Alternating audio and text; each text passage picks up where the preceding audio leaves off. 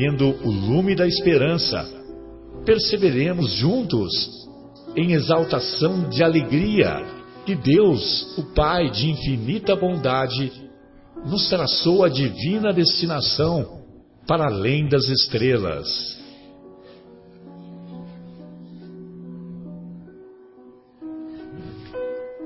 Uma boa noite a todos.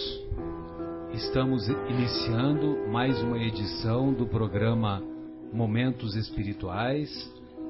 Hoje é dia 17 de abril de 2015 e estamos muito, muito felizes por recebermos a companhia dos nossos estimados amigos, hoje acompanhados do nosso querido Marcos, do Fábio, da Érica que logo logo vai ser mamãe. Estamos muito felizes por vocês, da nossa Sônia e do nosso querido Guilherme. Estamos estudando a obra O Livro dos Espíritos em seu quarto segmento, intitulado Esperanças e Consolações. No momento o tema abordado é desgosto da vida, suicídio e dando continuidade ao nosso estudo, uma vez que na semana passada não não desenvolvemos o programa devido a uma programação previamente agendada pela direção da nossa Rádio Capela 105,9. Então, na questão 947, Kardec quer saber dos benfeitores espirituais. Pode ser considerado suicida aquele que, abraços com a maior penúria, se deixa morrer de desesperança? Aí os benfeitores assim se expressam é um suicídio, mas os que lhe foram causa ou que teriam podido impedi-lo são mais culpados do que ele, a quem a indulgência espera. Todavia, não penseis que seja totalmente absolvido. Se lhe faltaram firmeza e perseverança, e se não usou de toda a sua inteligência para sair do atoleiro. Ai dele, sobretudo, se o seu desespero nasce do orgulho. Quero dizer, se for um desses homens em quem o orgulho anula os recursos da inteligência, que corariam de dever a existência ao trabalho de suas mãos e que preferem morrer de fome a renunciar ao que chamam sua posição social. Não haverá mil vezes mais grandeza e dignidade em lutar contra a adversidade, em afrontar a crítica de um mundo fútil e egoísta que só tem boa vontade para com aqueles a quem nada falta e que vos volta às costas, assim que precisais dele? Sacrificar a vida à consideração desse mundo é estultícia, porquanto ele a isso nenhum apreço dá, nenhuma consideração dá. Bem, temos várias facetas para comentar este esta questão.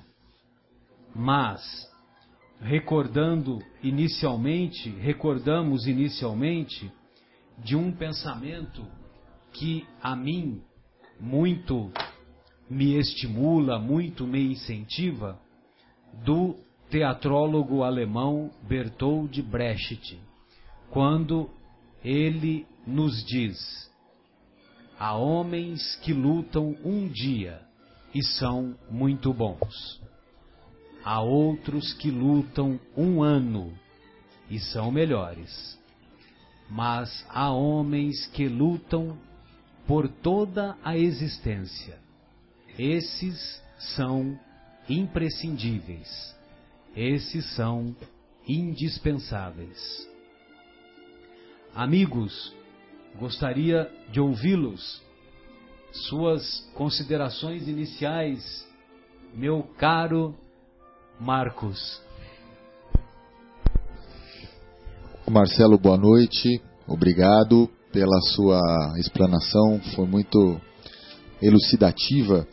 E realmente, né, eu acho que nós falamos nos, nos programas passados, onde nós tratamos também do suicídio, é, e esse tema, é, nesse capítulo, ele é, ele é, um tanto quanto extenso, não é que nós queiramos ficar né, falando sobre esse assunto, mas é que, nós, tecla, é né? que nós precisamos cobrir né, todas, as, todas as perguntas e ele é um tanto quanto extenso, nós temos N outras perguntas.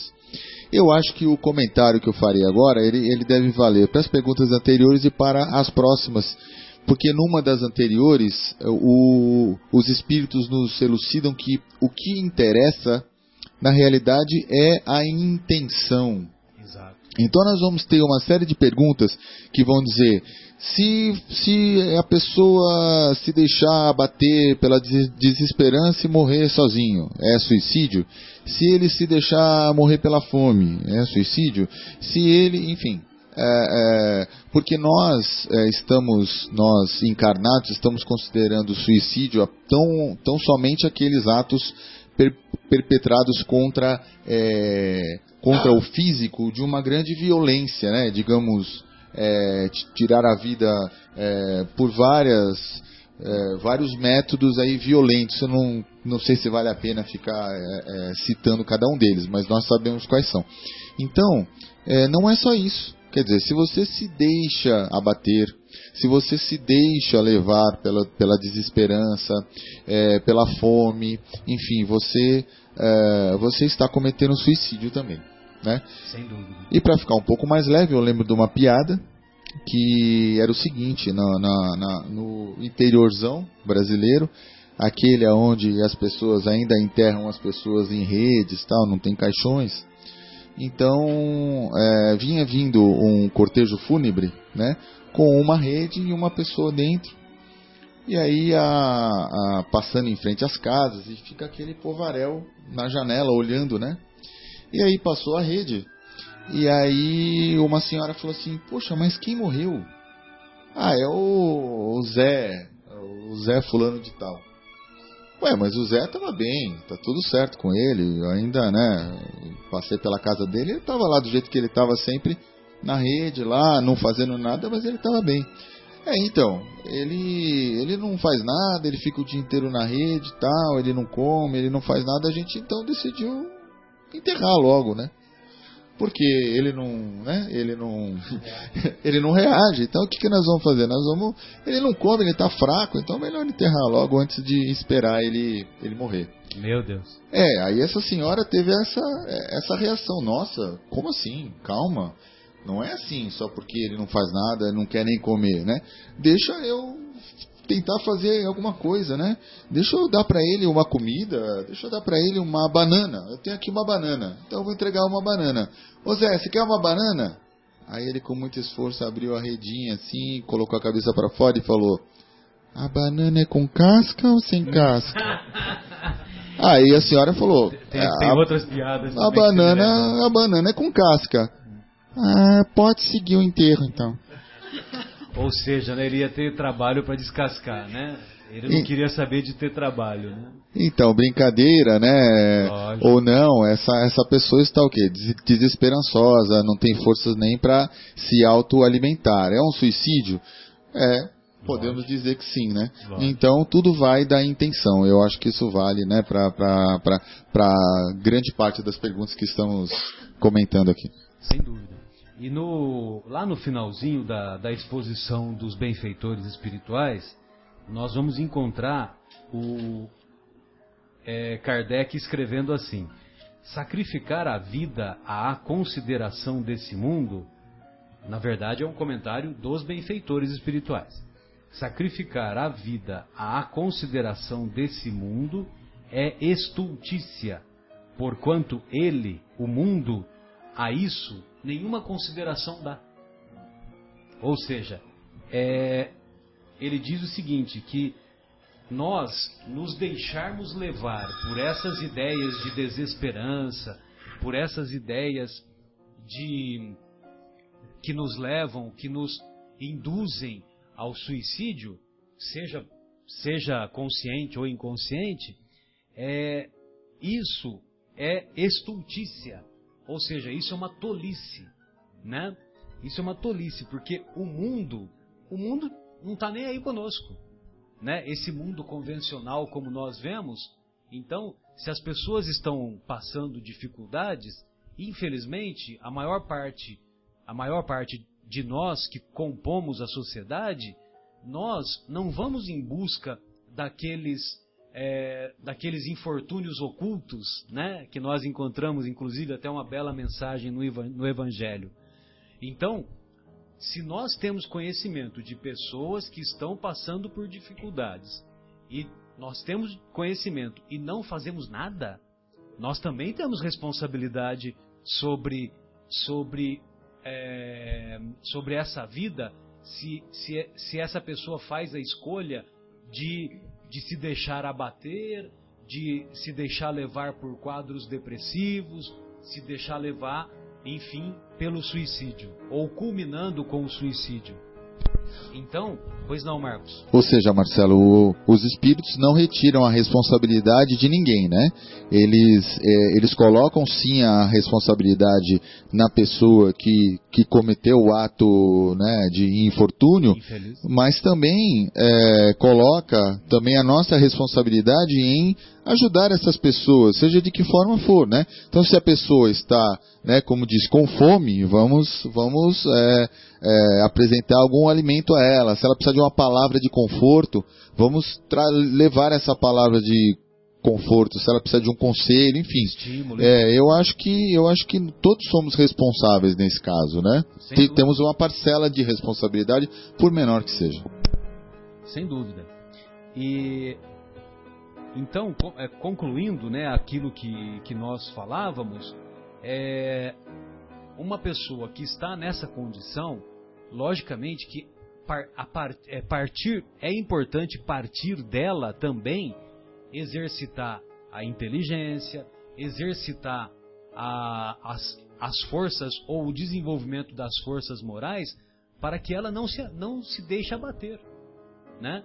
Então, as dificuldades ou as provações que, que, que muitas vezes nos envolvem em nossa trajetória, o objetivo dessas provações quais são?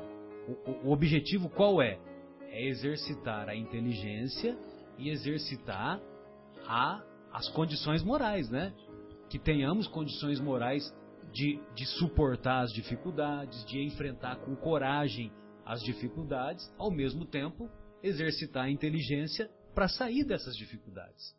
Agora, se, se nós nos deixamos abater, se nós não nos esforçamos para sair dessas dificuldades e, e, deixamos de propósito a vida é, nos levar de maneira negativa, lógico que nós estamos cometendo um suicídio. Entendeu? E, por outro lado, se algumas pessoas da nossa convivência sabem que aquela pessoa, é, das dificuldades daquela pessoa, e ninguém faz nada, logicamente que também são essas outras pessoas que têm conhecimento dos infortúnios, como nós dizemos, dissemos agora há pouco, também são co-responsáveis. É isso que os, que os benfeitores espirituais deixam claro. E, e lógico né, que a, é, esse pensamento do Bertold Brecht, que é um teatrólogo alemão, né? E, e, a primeira vez que eu ouvi esse pensamento, até uma homenagem à nossa querida Érica, foi é, eu ouvi esse pensamento em espanhol. E na, na, década de 80, algumas pessoas usavam esse pensamento nas camisas, né? Não sei se você chegou a ver, Marcos. Talvez o Guilherme tenha vindo. Então ele falava, né, que é Hay hombres que luchan un día y son muy buenos. Hay otros que luchan un año y son mejores. Pero hay hombres que luchan por toda a existência. Esses são imprescindíveis. Só que eu misturei um pouquinho italiano, né? É per toda, é per toda. Ah, muito bem, viu, Marcelo? Não, Fábio, eu, tô... eu gostaria de ouvi-lo. Nossa, estou impressionado aqui. Seu espanhol. Viu, é, Marcelo? É eu estava pensando no seguinte aqui, no filme O Coração Valente. Uma homenagem à minha avó. É. No filme O Coração Valente tem uma hora que é, ele está condenado né, à morte, o, o, ator principal lá, o herói, William Wallace. E eles falam assim para ele, nossa, Mais conhecido mas... como Mel Gibson. É, né? Mel Gibson. É. nossa, mas você vai morrer. E agora, né? Ele falou assim, mas todos vamos morrer, né? Não, mas espera aí. Ele falou assim, ele falou assim: todos vamos morrer, é só uma questão de quando e porquê. Né? Então, o porquê eu vou morrer agora tem. É igual Marx falou: o porquê eu vou morrer agora tem um sentido, tem uma, um significado. Né? E, e, e nesse caso, a pergunta fala assim: se a pessoa está desanimada e deixa a peteca cair, entrega a vida, isso é culpável ou não é culpável? Bom, eu penso assim: quando nós estamos do lado de lá, para vir para cá, a gente promete uma coisa para as pessoas que nos amam, que guiam nossa, nossa vida, que tutelam né, que, o nosso destino.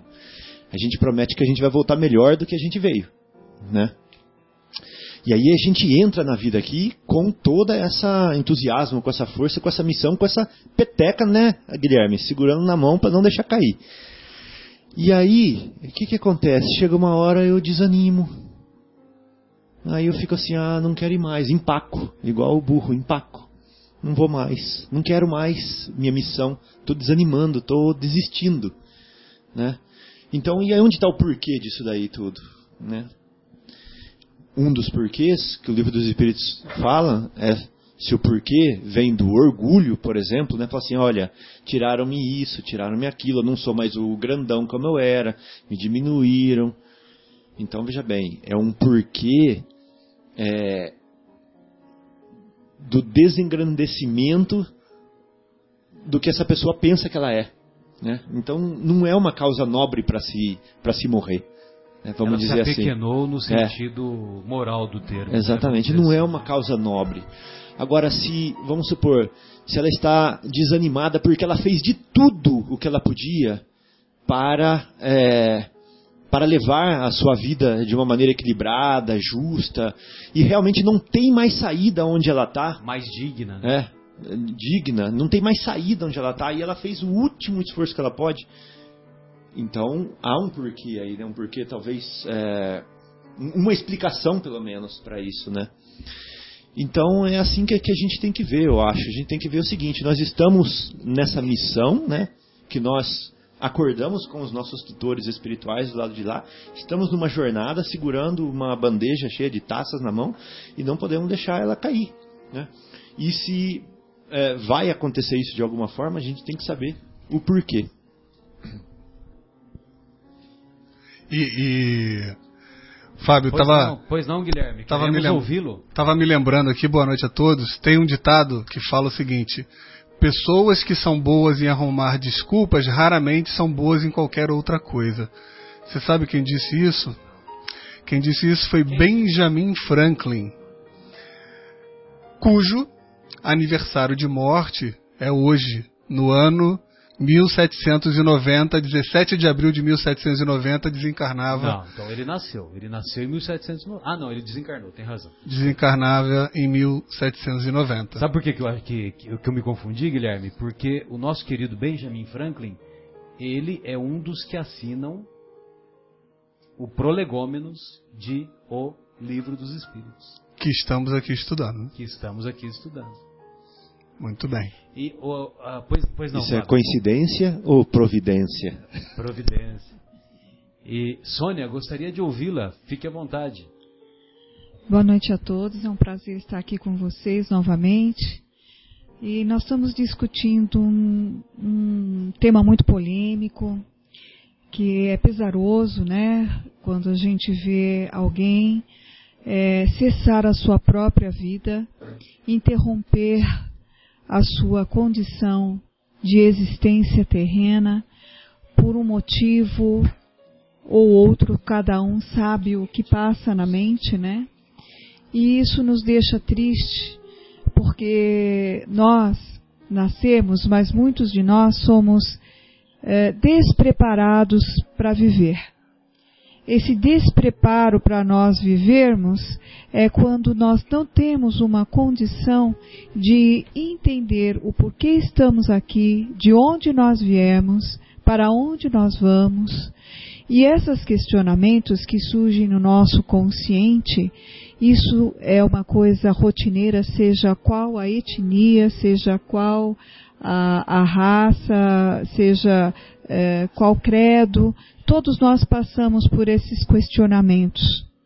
E isso nos traz, nesse momento, um, um fio onde que a gente pode, é, nesse sentido, sentir ameaçada pela vida, né? E de repente, um contragosto, um desgosto, é, passa a ser um ponto de referência mais forte do que o amor pela vida. E aí vêm as inversões de valores. E as inversões de valores elas vão tomando vulto quando nós não nos condicionamos é, em pensamentos evoluídos, em pensamentos mais saudáveis. Nós temos os pais que são os nossos primeiros instrutores.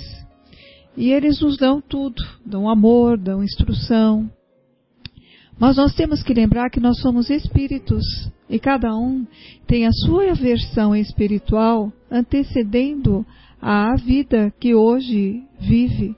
E às vezes essas melancolias e essas tristezas já são falhas de vidas passadas. Já são estruturas que eles vão ter que enfrentar novamente. Por isso que nós falamos que o planeta Terra por isso que nós falamos que a encarnação é uma escola de várias vidas que nós denominamos de reencarnações. E quando nós erramos, nós voltamos várias vezes naquele mesmo problema até superar esse obstáculo. Vemos suicidas de várias idades, vemos suicidas conscientes que sabem que estão fazendo o, o, da forma é, mais visível possível a remoção da vida e vemos aqueles suicidas inconscientes que mesmo sabendo eles se arriscam. A vida é uma eterna situação de arriscar. Arrisco na velocidade de um carro, sabendo que pode haver ou não algum empecilho que o interrompe naquela jornada de velocidade. Se arriscam na, nos, nas, nos vícios cotidianos, nos cigarros, nas drogas, nas bebidas, nos desenfreios de, de, de atitudes na comida, né? Sabendo que tudo isso pode ter uma repercussão a médio, a longo prazo ou até a curto prazo. Se você estiver usando a droga ilícita, basta uma dose acima do padrão que o seu corpo sustenta. Então, quando nós perdemos os valores, quando nós desestruturamos o foco do que, que estamos fazendo aqui, para que existimos, quando a gente não percebe que tem um Deus atrás de tudo isso, nossos valores passam a ser subtraídos para os valores onde o orgulho, onde o egoísmo, onde o despreparo da vida, como eu falei, passam a pesar. É lamentável é, que isso se suceda, é mais triste ainda porque isso está crescendo é, está envolvendo várias faixas etárias. Nós temos pessoas muito jovens que estão na flor da vida, que escolheram a opção errada. E basta um momento, uma atitude, uma situação que a gente acaba perdendo. E o pior que você não tem retorno. É uma rota sem retorno. É uma colisão sem salvação. Então, nós temos que pensar na vida toda manhã. Qual instrumento que eu vim? O que, que eu vim aqui? Conversar com Deus. E eu acho que essa conversa de Deus é que está faltando no corações dessas pessoas. essa conversa com Deus, essa conversa com os pais, essa conversa com os familiares, essa conversa até com o psicólogo, né, Marcos?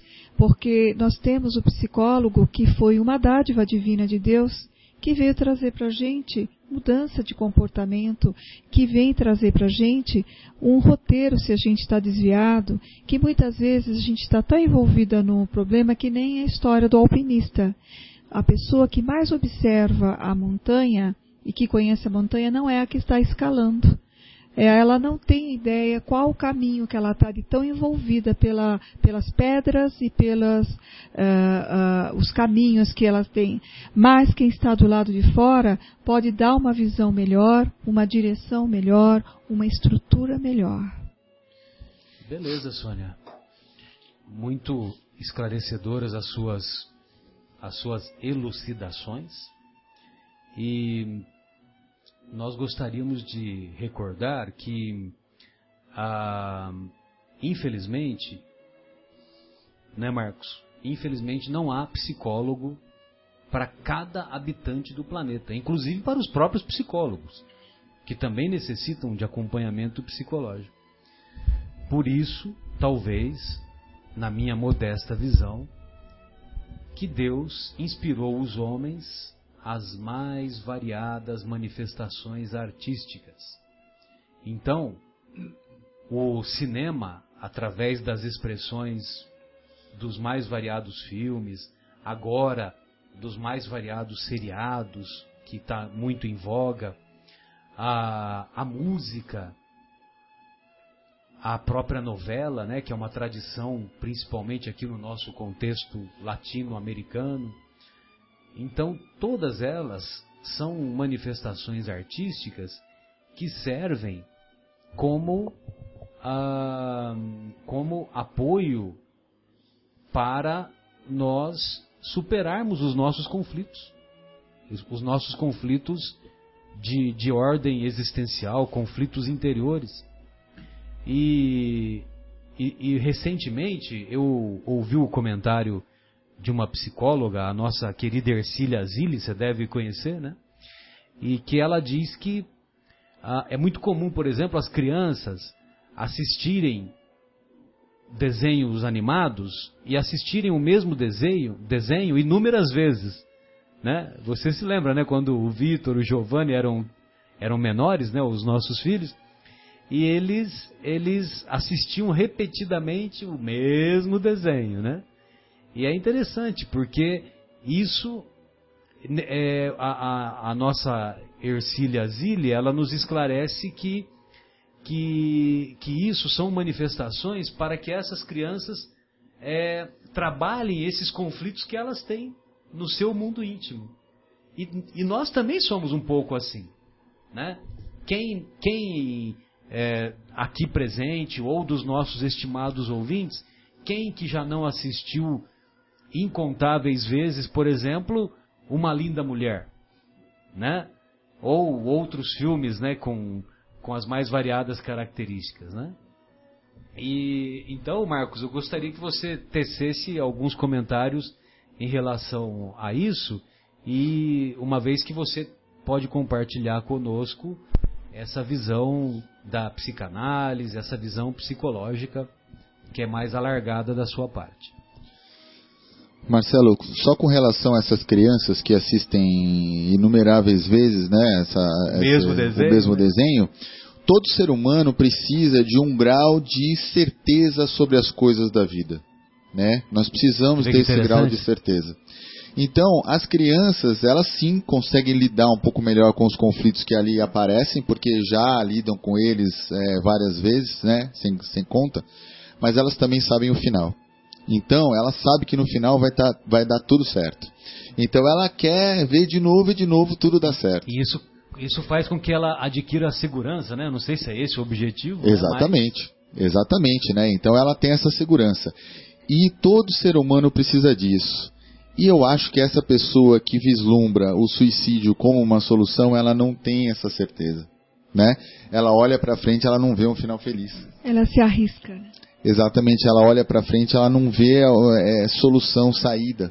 E quantos de nós estamos assim, temos essa visão, né, com relação ao nosso país, à nossa política, à nossa economia, enfim. Nós não vemos saída, mas a gente tem que confiar em Deus, né? E você estava falando dos psicólogos, que não existe psicólogo para todo mundo. Existe um livro muito interessante. Ainda Marcelo, não existe. É, um livro muito interessante que chama Jesus Cristo, o maior psicólogo, psicólogo do, mundo. do, mundo. Então, esse é o maior psicólogo do sem mundo. Sem dúvida, sem dúvida. E, é, e se nós é, é, formos né, buscar as palavras dele no Evangelho, ele nos diz: Bem-aventurados os aflitos. Exato. Né? Então, esses aflitos que, que, que, vão encontrar o reino dos céus. Então, muitas vezes, quando a gente está no meio da aflição, a gente não se lembra disso. Mas se nós conseguirmos superar essas dificuldades, essas aflições, nós teremos uma recompensa, um resultado lá na frente muito superior. Então nós temos que, com, com muita calma, né, superar essas aflições. Né? A Sônia queria colocar um, um ponto, Sônia. Fique à vontade, Sônia. Não, é o que eu sempre falo para as pessoas, eu achei interessante você falar isso, você que tem uma profissão da psicologia, né? Falar que Jesus é o maior psicólogo do mundo, isso é uma frase citada aí por várias pessoas. É, eu acho que esse é um livro que deveria ter na cabeceira da cama de todo mundo. O Evangelho do Novo Testamento.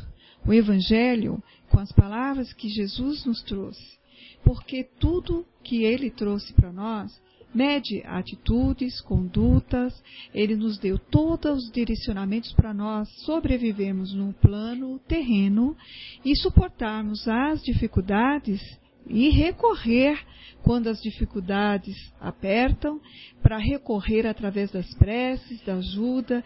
Ele deu todo o suporte que nós precisamos. E eu quis deixar aqui a minha testemunha quantas e quantas vezes eu abri o Evangelho em situações de aflição e não vinha direitinho o, o ensinamento, o fortalecimento, alguma atitude, até direcionamento. Às vezes eu ficava até assustada, falei, nossa, tem alguém aqui lendo para mim os meus pensamentos, porque caía direitinho com aquele momento que eu estava passando. Ah, Sônia, isso é coincidência, né, Sônia? Só pode ser, né? E será que é? Não é, né, Marcos? É coincidência. Nós não acreditamos né, em coincidência. Então, é, e, assim, gente, é, estamos falando desse assunto e até a Sônia mesmo nos lembrou que é, é não só aflitos são aqueles que nos levam a essa, que, que se deixam levar por essa atitude de, de suicídio, mas também aqueles que ficam, porque ficam com grande aflição, sofrem muito, pais, né, irmãos, então, eu não vou citar nomes porque eu, eu gostaria de preservar identidades, mas infelizmente aqui na nossa cidade em Vinhedo, né, como você bem lembrou antes da nossa entrada, houve um fato triste de uma garota de 13 anos de uma escola conhecida aqui de Vinhedo, é, morando aqui na nossa cidade, que infelizmente cometeu suicídio. Então, muito, muito jovem, 13 anos, né? Ela teve essa também não vou citar detalhes para não nos envolvermos nessa vibração, mas é, nós estamos orando por ela, colocando o nome dela nas vibrações do, do centro espírita. E assim, muito jovem, e já havia sido detectado um quadro depressivo, né? Então, como, como psicanalista, eu queria falar um pouquinho rapidamente sobre esse quadro depressivo. Tudo bem, Marcelo? Lógico, lógico. É... Eu até tenho uma, uma, uma, definição que eu, que eu acho muito legal, assim, para nós leigos, que, que, eu, que eu aprendi com o Isaías Claro, que ele fala assim, que se fôssemos definir depressão com uma palavra, seria tristeza. Com duas palavras, tristeza profunda. Com três palavras, tristeza profunda e prolongada. Mas lógico que eu estou falando, estou resumindo é, de maneira leiga, né, e só para o nosso, nosso público compreender. Mas gostaria de, de ouvi-lo, evidentemente. Mas eu acho que é bem assim que a gente tem que tratar de forma leiga, porque não é o objetivo do nosso programa não é esse, não é um, não, não, é um programa de discussão dessas, dessas questões, né?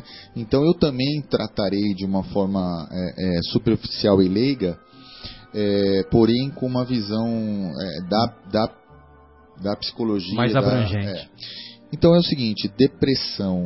Depressão, se nós pensarmos um pouco, se nós levarmos um, um paralelo com um terreno acidentado, você está andando por um terreno, de repente tem um buraco. As pessoas chamam isso de depressão.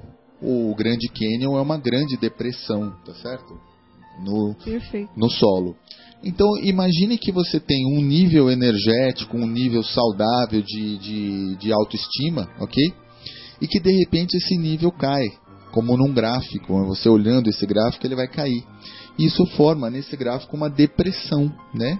É exatamente isso, é uma depressão energética do sistema psicológico, do sistema psíquico. E a Organização Mundial de Saúde catalogou como uma das doenças existentes a depressão ok? Então existe lá, está no catálogo, depressão e o médico pode escrever, porque ele só pode escrever as doenças catalogadas, né? Ele coloca depressão. Porém, eu discordo, Marcelo, porque na realidade é bem aquilo que você falou. A depressão, o que, que é? É uma tristeza. Muito bem. Uma depressão prolongada é uma, é uma tristeza profunda e, e, e prolongada, tá? Todos nós passamos por momentos depressivos todos os dias, ok? Ah, bati o carro. Ok, vou ficar um pouquinho triste, daqui a pouco eu melhoro, se eu tiver uma saúde psíquica boa. É, ah, eu torci o pé, eu vou ter uma baixa energética no, no meu psiquismo e depois eu melhoro. Então todos, então, todos temos esse momento depressivo. Eu tive dengue. Isso, eu fico depressivo durante um tempo, tá? Mas a depressão, Marcelo, eu discordo que ela, ela seja a doença. A depressão ela é derivada é, ela é consequência, ela é derivada de tantas outras coisas. E a principal. É a doença da alma. Né? Exatamente. E hoje, como ela é classificada como doença, é a doença que, que, mais abrangente do mundo hoje, é a mais detectada. Ah, eu tenho depressão. Ah, tá bom, por que, que eu tenho? Porque eu bati o, bati o carro e não consigo lidar com essa informação? Eu fico um dia, dois dias, um mês, um ano pensando naquela batida de carro? São os valores errôneos que a gente dá para aquilo que a gente acha que é importante, que é muito mais esse materialismo, né? E é por isso que a gente acaba sofrendo. Nós acabamos criando os nossos problemas, essa que é a verdade. Quando a gente valoriza mais o que a gente precisaria valorizar, a matéria, aquilo que nós somos apenas usufrutuários. Né? E para concluir essa minha, essa minha fala nesse momento, é dizendo então que as pessoas se deprimem por não enxergar essa saída, né? Que esse final feliz. Então, eu quero dizer que Jesus, no Evangelho, diz bem-aventurados os aflitos, porque sempre há solução. Então, eu quero dizer para os pais dessa criança, que infelizmente perderam a filha numa situação trágica, a morte não existe, sempre há solução, tá certo? Ela não enxergou solução, os pais têm que encontrar essa, têm que enxergar essa solução esse espírito eterno vai se encontrar no plano espiritual, também muito sem solução, mas daqui a pouco ela, ela vai encontrar essa solução, essa ajuda. Então, sempre há solução, sempre há esperança. E eu quero dizer isso para quem tem Uh, para quem tem essa noção errônea de que não tem esperança e para os pais de pessoas, para os pais, parentes, né, familiares de pessoas que passaram é, por esse tipo de situação, dizer que, gente, sempre tem solução. Sem dúvida. É, Guilherme, gostaria de fazer. Vamos fazer uma pausa musical? Vamos, vamos fazer uma pausa. Eu queria agradecer. Primeiro, lembrar aos ouvintes que nós estamos sempre dispostos a receber as perguntas através do e-mail cept.vinhedo.gmail.com também ao vivo, se vocês quiserem ligar, será um prazer atendê-los no 3876-6846-019, para quem for ligar fora do, daqui do, da cidade. E agradecer a Tereza Basbal, que nos ligou agora no início do programa, porque estamos falando de fome, né? A pergunta faz menção à questão da fome. E ela, é, a pergunta, ela fala sobre abraçar com a. Vamos ler de novo. A gente entrou numa vertente, mas a pergunta original é assim: olha. Deixa eu ler aqui, ó. Pode ser considerado. Suicida aquele que abraços com a maior penúria se deixa morrer de fome. Tá certo. Né? Maior, e... penúria, maior penúria material, né? Isso. E ela coloca que ela vem escutando os programas, né? Então ela já escutou em outro episódio, outro programa nosso, que existe aquela programação pré-encarnatória que a gente faz antes de vir aqui no planeta para viver a nossa experiência encarnada. E ela coloca o seguinte, que agora, Tereza, você vai me, per me permitir aqui uma licença poética. Eu fiz uma conta aqui. É, nesses 40 minutos que já temos de programa, 2.500 crianças morreram de fome no mundo. Né? A cada 10 segundos morre uma criança de fome no mundo. E ela coloca o seguinte, principalmente para aquela população da África faminta, né, que não tem absolutamente o que comer.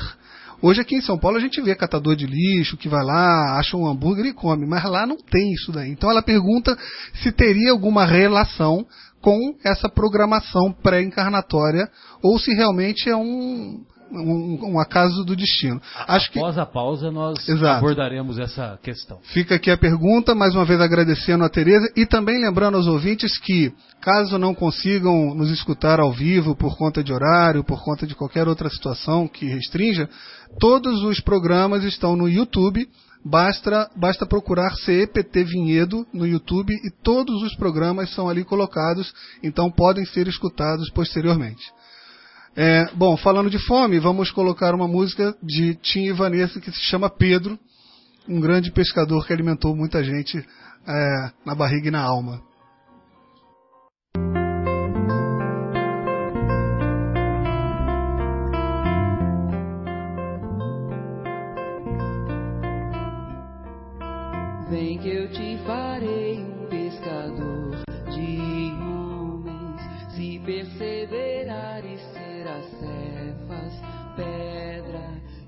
A agonia do vazio medra, frutificarás a mitigar a fome. Quero ir contigo, mas receio as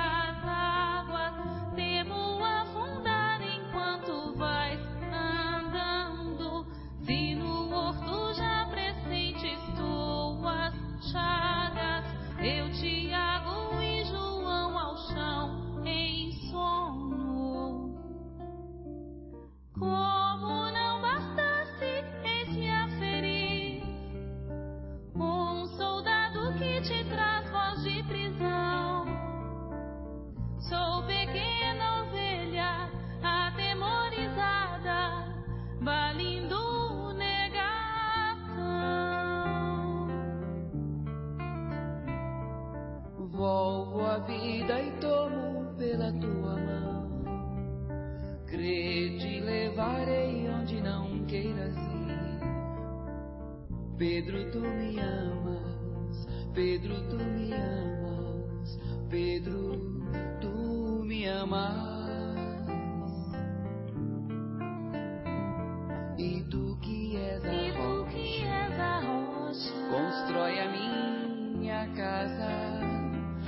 Coração do irmão.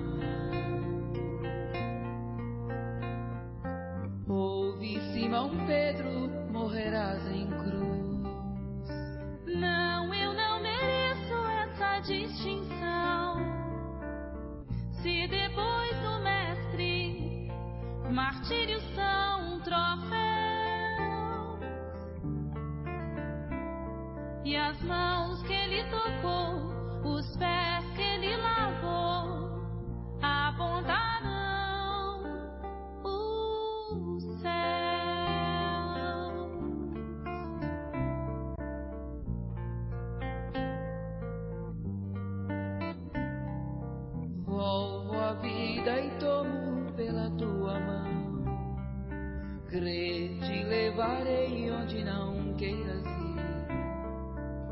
Pedro, tu me amas, Pedro, tu me amas, Pedro, tu me amas.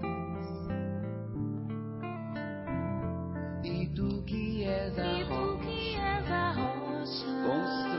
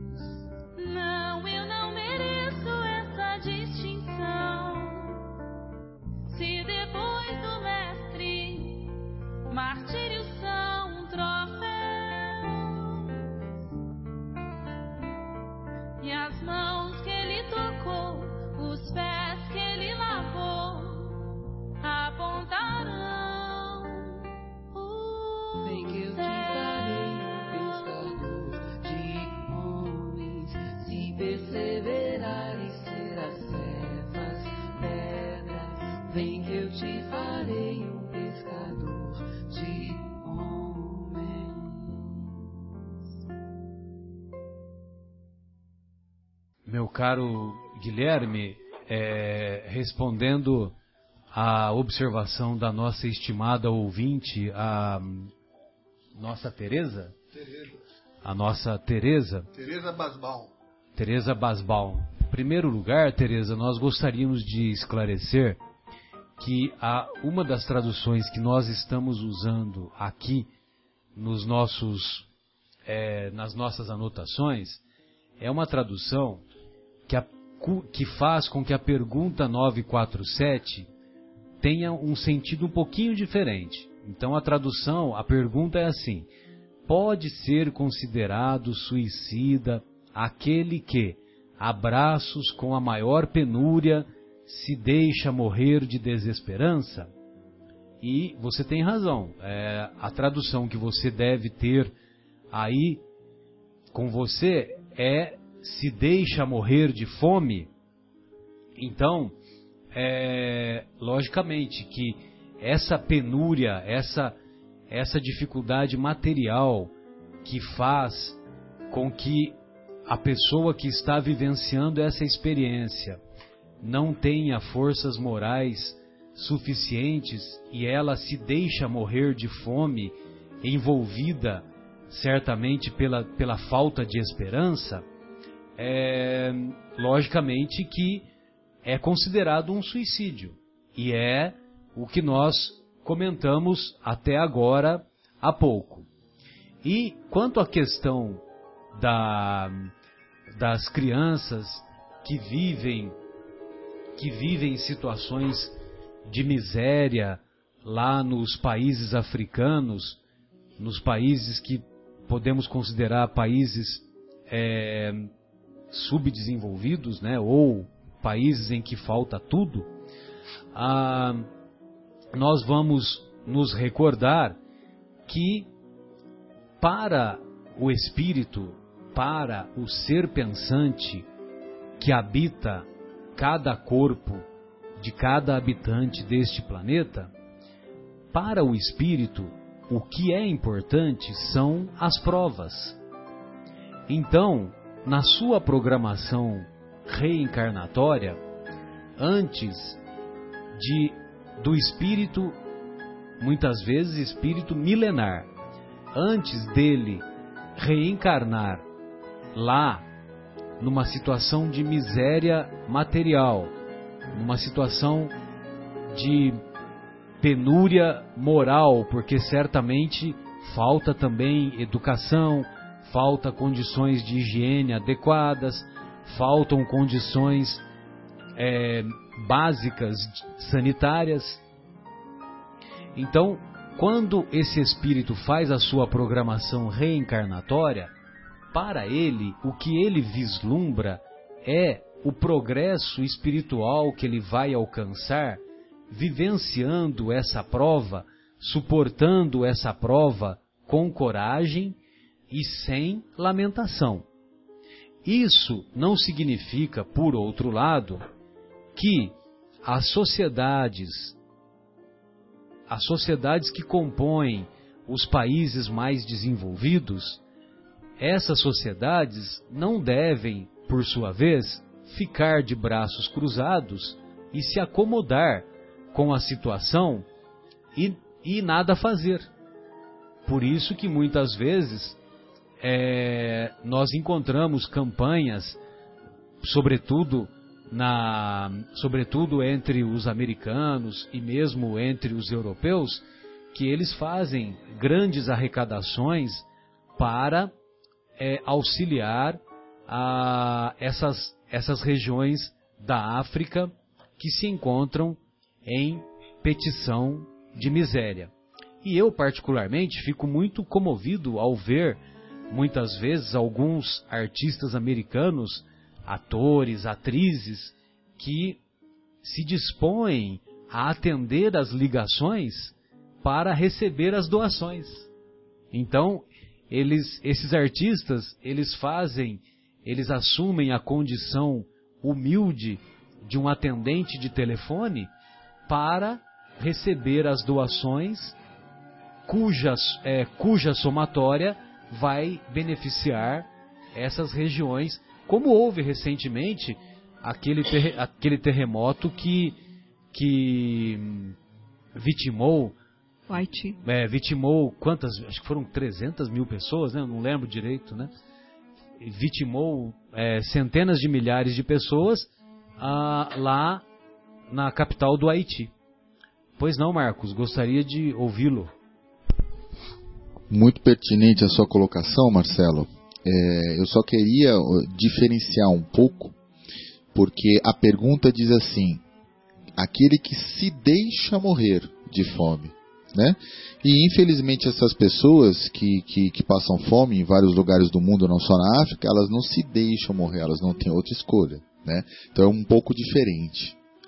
E é o que bem você colocou, é, o que vale é a prova. E nós, como espíritos imperfeitos, encarnados num planeta de expiação e provas, não podemos é, esperar outra coisa, tá certo? Lógico que alguns são mais afortunados como nós, né?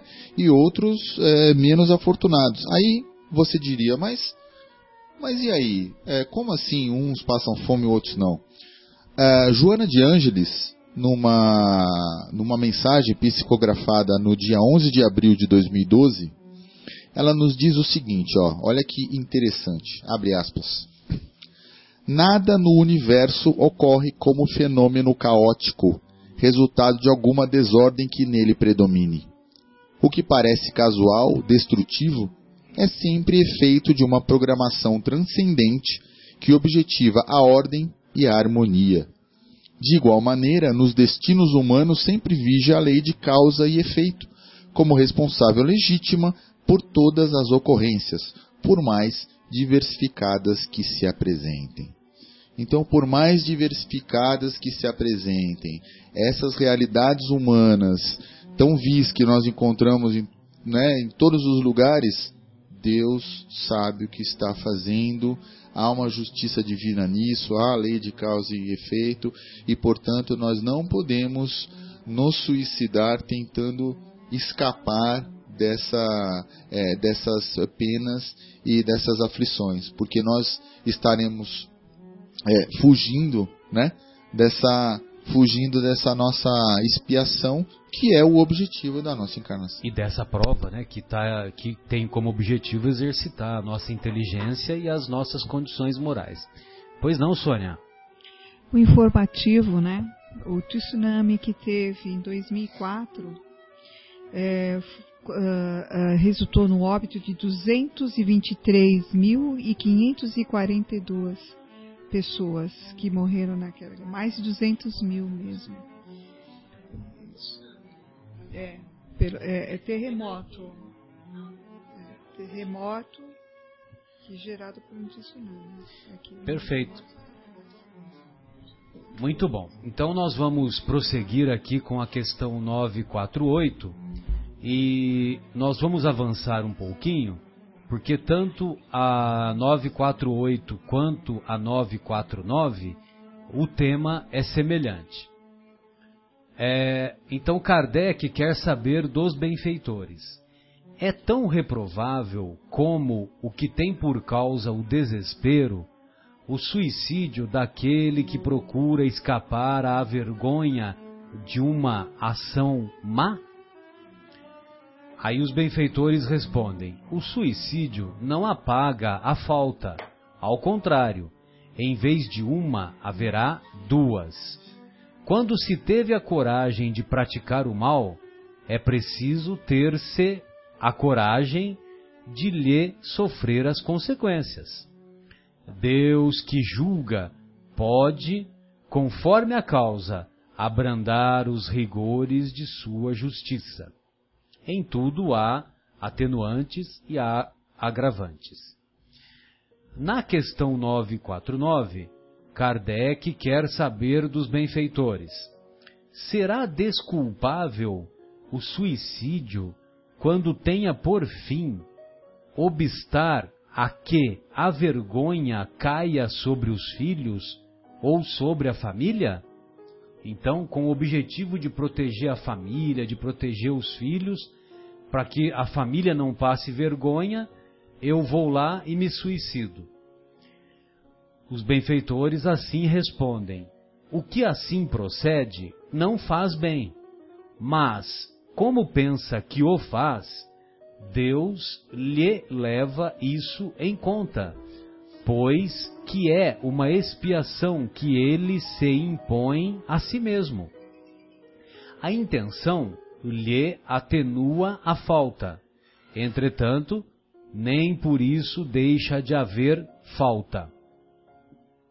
Ademais, eliminai da vossa sociedade os abusos e os preconceitos, e deixará de ocorrer desses, de ocorrer esses suicídios.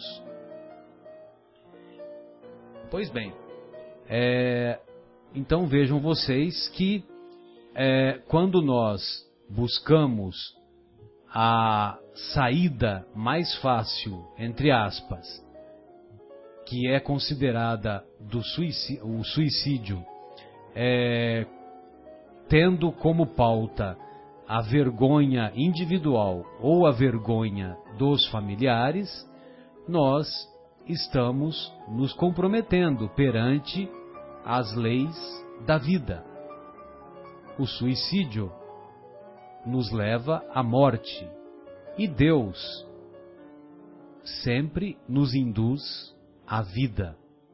Então, os benfeitores nos respondem que o suicídio não apaga a falta, e em vez de uma falta, haverá duas, porque nós vamos incorrer em um agravante. Fábio, gostaria de ouvi-lo. Quando eu estava na faculdade, Marcelo, é, nós tínhamos o, o, o costume de assinar a lista de presença pelos nossos colegas que faltaram à aula. Então, quando a lista chegou na minha vez, eu assinei meu nome, que eu estava presente, e falei: Ah, o Pina não veio hoje. O Huguinho, o Zezinho. Então, deixa eu fazer a caridade de colocar o nome dele na lista aqui, para que ele não seja reprovado em falta. O meu amigo, que eu, né, um dia ele vai fazer isso para mim também. Aí tinha, muito, tinha poucas pessoas na sala de aula. Você, espírita, eu, fazendo isso, pois é, Fábio. É, revelando aqui o meu passado. Não e façam depois, igual, tá? Depois, depois nós nos queixamos dos nossos governantes. Pois é, então. Você vê. Eu venho da lama, Marcelo. então, aí, o que, que aconteceu? Como tinha pouca gente na sala de aula, o professor me pega aquela lista e começa a chamar os nomes que estão escritos ali. Aí chamou o Guinho, Zezinho. Zezinho. Eu falei, ó, se ele chamar o Luizinho, sai correndo daqui da sala. Então o que, que aconteceu? Me deu uma dor de barriga instantânea. Instantânea. E eu pensei assim, o que, que eu faço agora? Banheiro. Eu falei assim, são as manifestações psicossomáticas. Aí eu falei assim, eu vou fazer o seguinte se eu sair da sala agora, ele vai pensar que alguém assinou por mim. e alguém assinou pelo Pino, mas não vai descobrir que foi eu, né? E aí, é, eu refleti bem e falei assim: quer saber de uma coisa? Eu vou assumir. eu vou assumir. Eu vou ficar aqui. Parabéns. E não sei se vocês querem saber o desfecho. Né? Lógico. Né? Eu, eu, eu, posso tentar adivinhar. Você falou, Deixa para o próximo programa, gente. Então. Você falou presente na tua hora e na hora do teu amigo. Não, ele estava olhando cada um que, que, que levantava a mão. O que aconteceu foi o seguinte, que eu aprendi uma linda lição para minha vida. Sem dúvida. Eu passei uma grande vergonha lá na sala, né? E o professor é, ficou sabendo que eu assinei pro, pro meu colega, eu enfrentei, mas aprendi uma lição muito grande, que eu não recomendo para ninguém. Eu, aprendam com o meu exemplo. E é a mesma coisa, né? O exemplo que nós estamos falando aqui. Eu poderia ter cometido o segundo erro, que é sair da sala né? e é, perder a matéria, não entender o que o professor estava explicando, além de ter cometido o erro de assinar falso para o meu, meu colega lá. Então é um exemplo bom que eu acho, que compara com a questão. Né? É, o sair da sala, de acordo com o seu exemplo, é o sair de da cena. matéria, é. sair de cena, sair Isso. da vida. Exatamente. Pois não, Sônia, bem-aventurados os aflitos. Eu estou vendo que você está aflita para falar. Não é que a gente entra nessa polêmica, né? De que quando a gente vê um problema, a gente acaba se envolvendo com outro, achando que a solução é boa e fica um efeito em cascata. Parece que a gente vai se é, novelando, se enrolando mais ainda. E diante daquela situação, é aí que chega o desespero e você quase toma uma atitude, eu vou sair da, casa, da, da sala porque a solução é fugir. Então você vê, é, muitas vezes nós pegamos nesse pequeno exemplo de uma situação que você fez com boas intenções no final, mas quando você viu que era uma situação errada, e queria ter consequências, e a vida é assim, é uma série de consequências. Cada ato que a gente tem, nós temos que entender que vamos ter uma consequência, o suicídio vai ter uma consequência, que ele vai ter que assumir, e pela misericórdia de Deus, ele dá a oportunidade de a gente voltar quantas vezes nós formos, for necessário para isso. E aí, você toma a atitude errada, mas você teve momentos de reflexão. E isso, o que que fez você parar para tomar esse momento de reflexão? A sua condição moral, a sua angústia de saber que estava fazendo algo errado e que estaria contradizendo com tudo aquilo que você tem de formação. E é por isso que é tão importante a formação desde berço, para conhecimento das leis morais, da presença de Deus, de Jesus, dos conhecimentos que ele nos deixou, que muitas vezes guardamos na gaveta. O Evangelho, ele é toda a referência de vida, mas nós não damos importância eh, a esse essa referência importante para nós. E você teve chance de retomar a sua atitude, reavaliar as consequências e desenvolver a coragem de enfrentar. Então, cada barreira que você vence, cada coisa que você se fortalece. Apesar de, daquele momento foi um momento de angústia e aflição, você superou, outros momentos vieram positivos e hoje você traz aquilo numa visão de lição de vida, né? Uma lição positiva. E é assim que é o que nós estamos aqui nessa grande escola de vida. Pode é, falar, o, que, o que começou com um erro virou uma linda história, né? Então agora você pode, assim como a gente tem o lindos, lindos casos de Bezerra de Menezes, ou lindos casos de Chico Xavier, você já pode começar também o seu livro, né? Por essa história muito boa. Fantástica. Lindos casos uma... de Guilherme. Erros, diz um autor que os erros fazem parte da busca da verdade.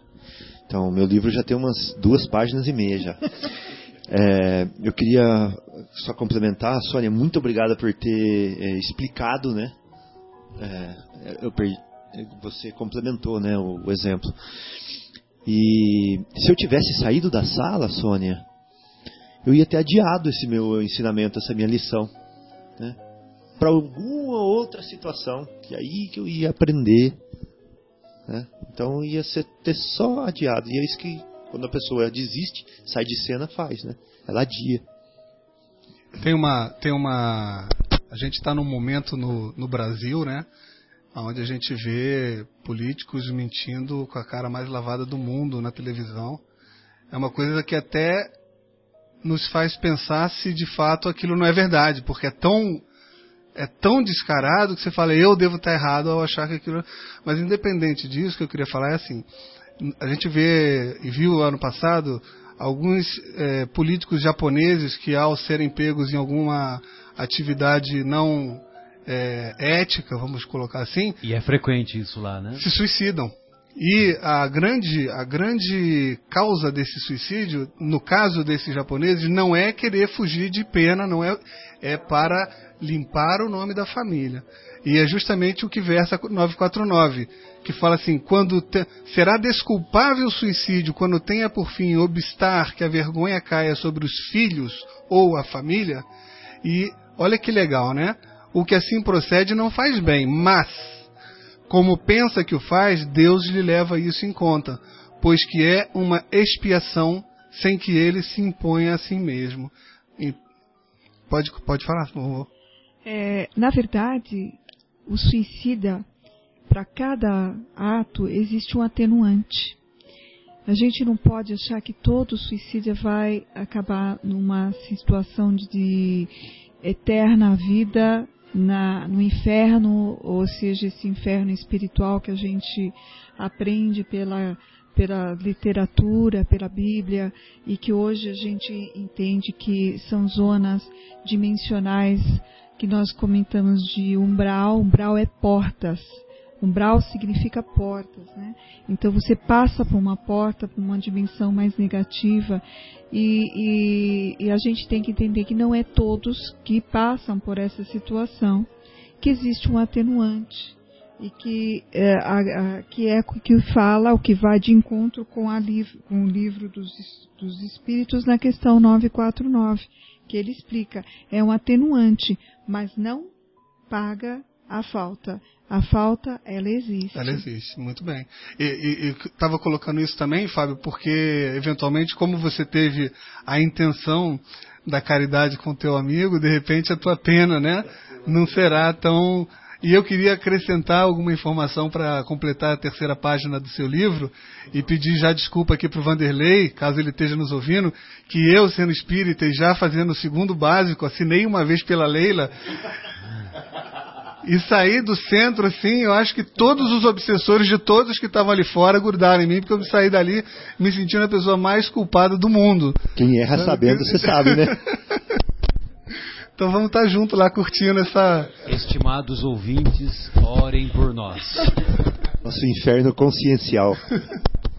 E Guilherme, companheiros, estimados ouvintes, olha que interessante o comentário do Kardec sobre o tema em especial, em especial por esse exemplo que você lembrou dos, dos políticos, dos administradores japoneses e de outras e de outra de outros países lá do Oriente também, né? Então Kardec diz assim: aquele que tira a si mesmo a vida para fugir à vergonha de uma ação má, prova que dá mais apreço à estima dos homens do que à estima de Deus, visto que volta para a vida espiritual carregado de suas iniquidades, tendo-se privado dos meios de repará-las durante a vida corpórea. Deus muitas vezes é menos inexorável do que os homens. Deus muitas vezes é menos inflexível do que os homens. Perdoa aos que sinceramente se arrependem e leva em conta a reparação. O suicídio nada repara. Então, meus queridos amigos, nós gostaríamos de recordar também que para evitarmos o despenhadeiro o abismo do suicídio, nós nos lembramos de um pensamento de um de um árabe, só que infelizmente agora eu não me lembro o autor. Mas ele diz que a fé é um salto no escuro nos braços de Deus. A fé é um salto no escuro nos braços de Deus.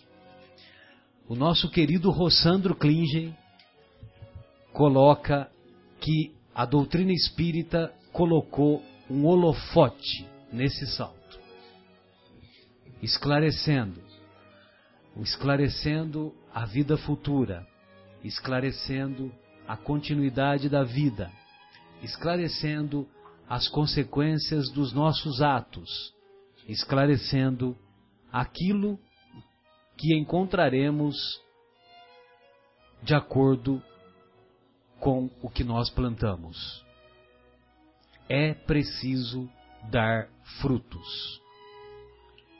Procuremos nos esforçar para darmos frutos bons, pois são esses bons frutos que vão servir para que quando nós adentrarmos a imortalidade, são esses frutos que vão nos conduzir para uma situação mais feliz, para uma situação pelo menos menos envolvida pelos umbrais descritos pela nossa Sônia.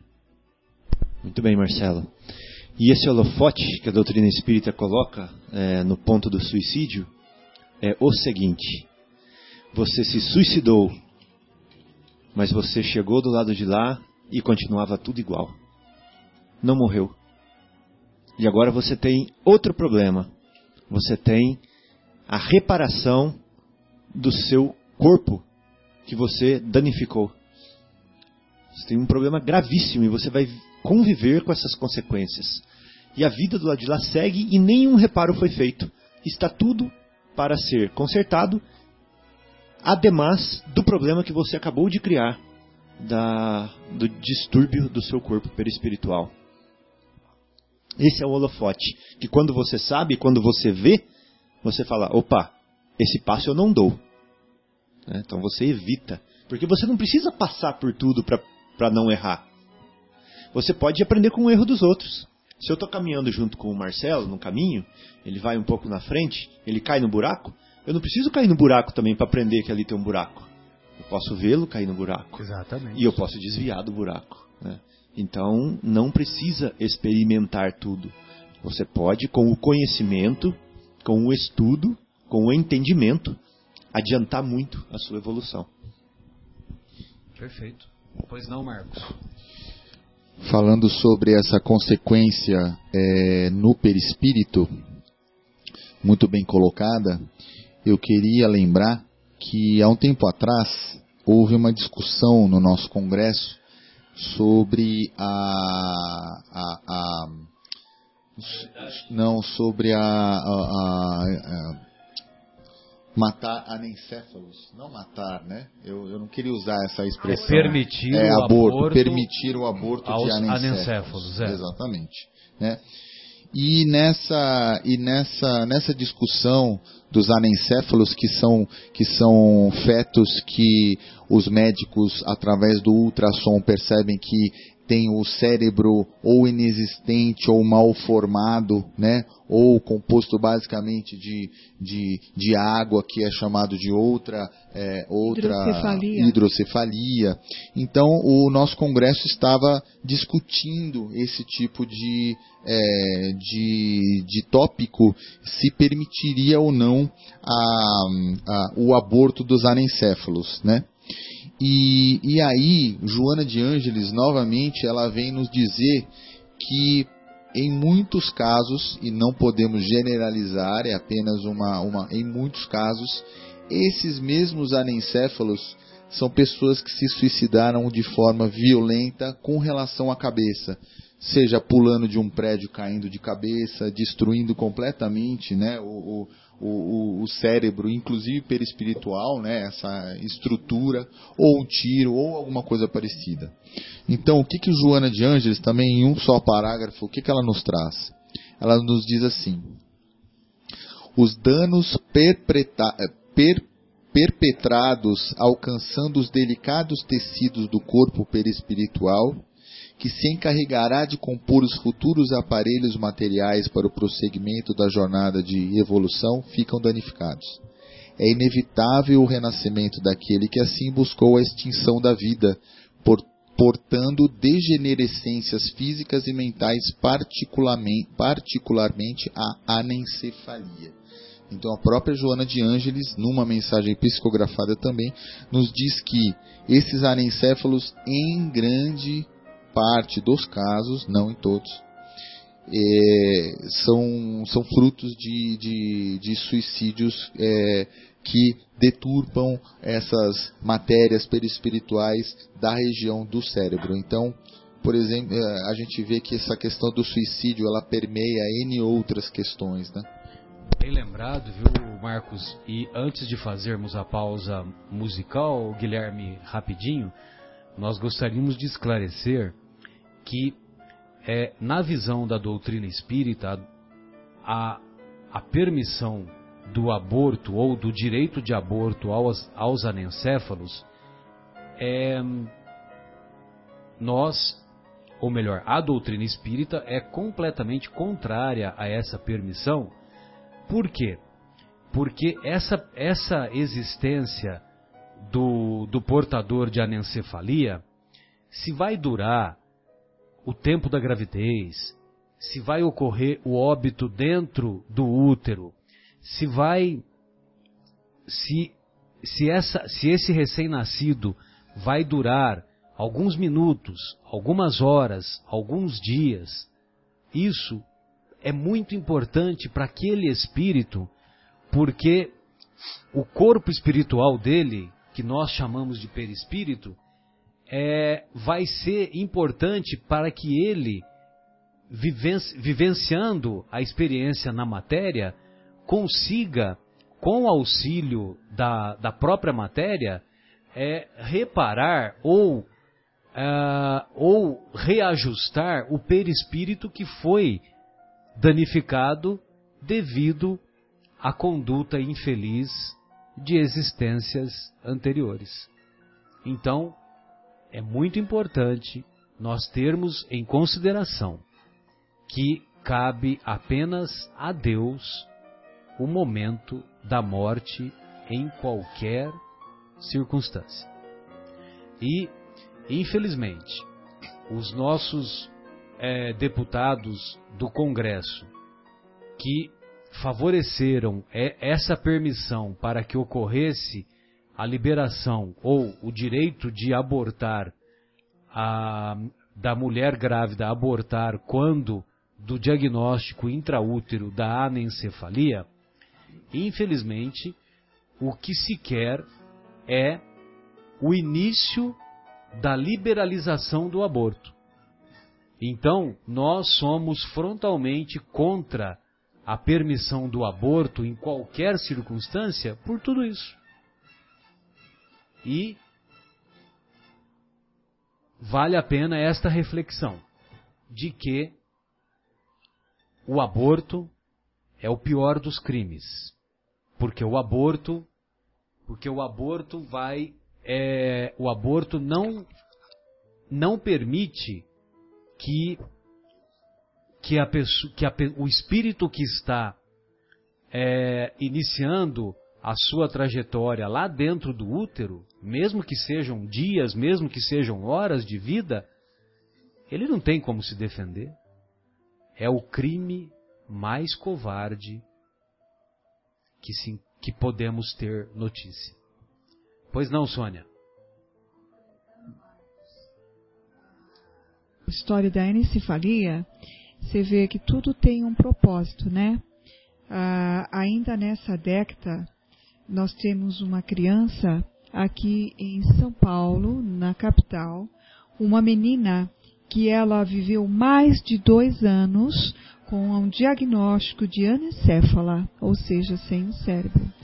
Então, nós teríamos tirado a oportunidade de reparação dela de dois anos, necessários para a complementação do, do, do seu perispírito e para o próprio espírito também como lição, e da mãe que não quis abortar e que abraçou com tanto amor uma verdadeira ser, heroína, né? Essa mãe está de parabéns. Abraçou, abraçou esse ser com todo o seu amor, conversava, tratava ela como, como uma criança comum.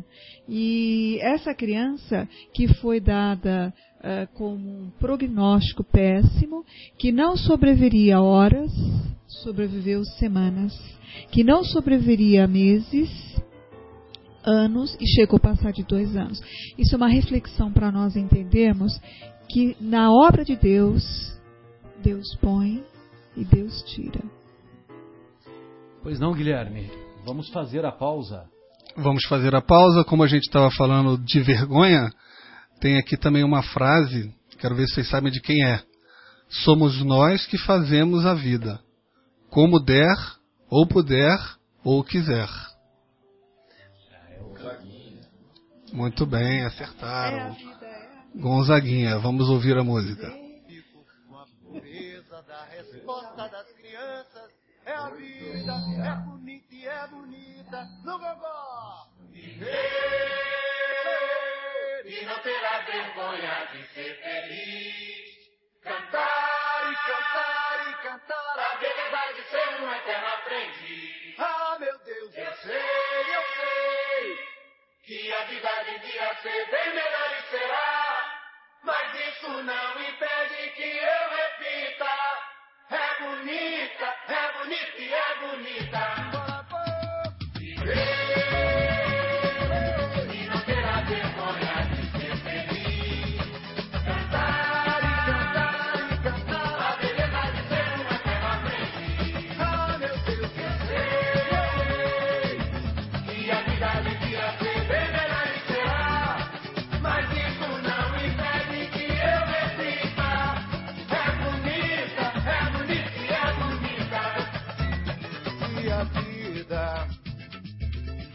Vida que é, diga lá, meu irmão.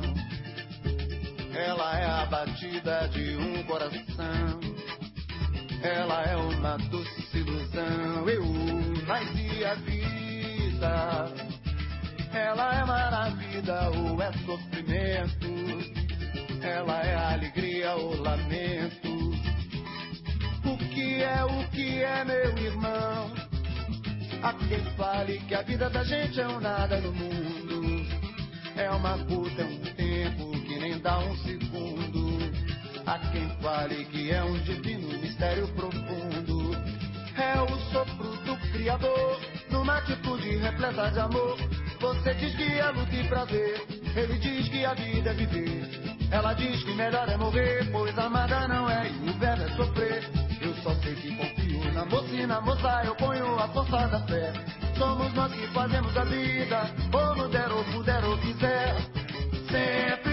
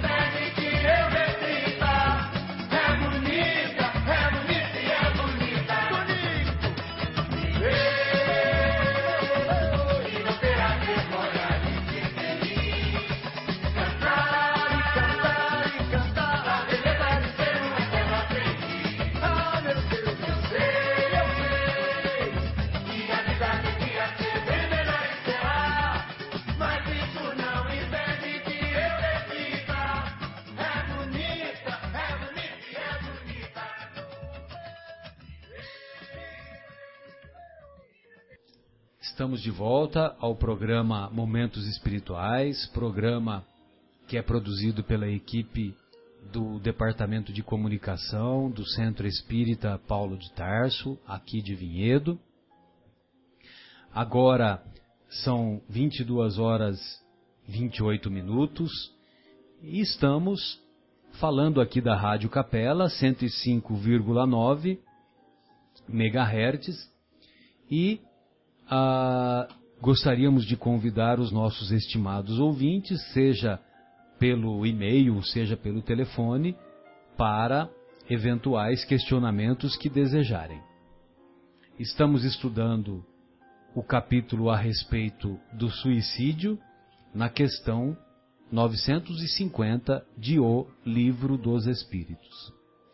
E na questão 950, Kardec quer saber dos benfeitores espirituais. Kardec, com aquela sede de saber, quer ele, ele indaga aos benfeitores. Que pensar daquele que se mata na esperança de chegar mais depressa a uma vida melhor? Os benfeitores assim respondem: Outra loucura que faça o bem e mais certo estará de lá chegar, pois, matando-se, retarda a sua entrada num mundo melhor e terá que pedir lhe seja permitido voltar para concluir a vida a que pôs termo sob o influxo de uma ideia falsa. Uma falta seja qual for, jamais abre a ninguém o santuário dos eleitos. Uma falta, seja qual for, jamais abre a ninguém o santuário dos eleitos. Ou seja, se quisermos um dia sermos, e tenho certeza que chegaremos lá, sermos espíritos puros, espíritos celestiais, uma vez que a evolução se dá do átomo ao arcanjo, enquanto nós cometermos uma falta que seja, ainda nós não teremos completado a nossa missão. Ou seja, se ainda estamos assinando o livro de presença por outros, que são faltas pequenas, nós consideramos faltas pequenas. Ainda nós não aprendemos todas as lições. E as minhas faltas, eu admiro você, Fábio, porque você demonstra coragem em expor as suas mazelas. Eu tenho muitas mazelas não tenho a coragem de expô-las. Não, mas a minha mazela maior eu vou reservar para o final do programa. Vocês, desse programa, desse do... programa vocês vão ver. Aguardem. É, um outro exemplo, Marcelo, só para ficar claro esse ponto que nós estamos discutindo agora. Eu tenho o braço quebrado. Eu coloco o gesso no braço. E aí, para me ver confortável e feliz novamente, eu tiro o gesso antes da hora. É a mesma coisa que está falando essa pergunta. A pessoa vem para a reencarnação porque ela tem um gesso para curar alguma coisa, para aprender, para viver, para sentir, para melhorar. É o gesso da vida, né? Sim. O carvão da vida filtrando a nossa, nossa conduta, o nosso perispírito, nos reformando. Aí eu vou lá e tiro o gesso. Antes da hora. Antes da hora. Antes de consolidar é, a fratura. E eu quero usar meu antes, braço. Antes de consolidar a fratura, antes de, antes de consolidar o Isso. conhecimento, o Exato. aprendizado. Aí eu vou lá e pego aquele baldão cheio de água com meu braço quebrado. Né? É isso que vai acontecer né, no plano espiritual. Nós não estamos prontos ainda. Então o que, que vai acontecer? Vou ter que pôr o gesso de novo. Né? E aí pode ser até que seja um pouquinho mais dolorido para colocar tudo no lugar que eu tirei, né? Com um novo gesso que eu vou colocar. E você me faz recordar aquela experiência da lagarta, da lagarta, né? Que o, a lagarta estava lá quase consolidando a sua formação e ah, alguém vai lá e para ajudá-la, com o objetivo de ajudá-la, impede essa, essa consolidação. Rompe o casulo e, e ela não consegue se transformar na, na borboleta, de ter as forças necessárias, né? Porque quando ela estava envolvida no casulo, a lagarta, ela estava desenvolvendo a força necessária para voar. voar. E aí alguém vai lá e rompe o casulo impediu-a do, da intensidade necessária que ela precisava atingir. Pois não, Sônia, gostaria de ouvi-la. Ah, eu pensei que você ia, ia fazer algum comentário. Não, mas é, esse, esse provérbio é, é até usado nessa situação, né? Porque essa pressão é para gerar força, para drenar uh, um líquido especial que vai através de pequenas vênulas, né? é, pode-se dizer que seja isso, né? Não dos sou insetos, biólogo dos é. insetos, que faz com que é, atinja a culminância de toda a asa se expandir. Então, a, ela nasceu, mas ela não conseguiu ter as asas para expandir. E isso foi uma interrupção do processo dela. E aí o que, que aconteceu? Ela gerou uma deformidade. Então, ela não, não pôde fazer o que ela sabe, saberia fazer, que foi programado que seria voar entre as flores e se alimentar do néctar. E isso causou a sua morte precoce. Então, essa é uma lição para a gente entender. Tudo na vida tem seu tempo, tudo tem o seu porquê, tem a sua eh, causa, né? E a gente tem que ter a paciência a espiritualidade fala que o ser humano destes séculos, esse último século para esse, veio aprender a ter paciência, que é o exercício constante para a nossa vida. Até dessas pequenas coisas, como pegar a fila do pão, a fila do banco, a fila de muitas coisas que a gente vai fazer, de pagamento, né? E até os convívios que a gente tem nas rotinas de um trânsito, de uma casa com as suas problemáticas, um trabalho com as suas dificuldades em vários graus.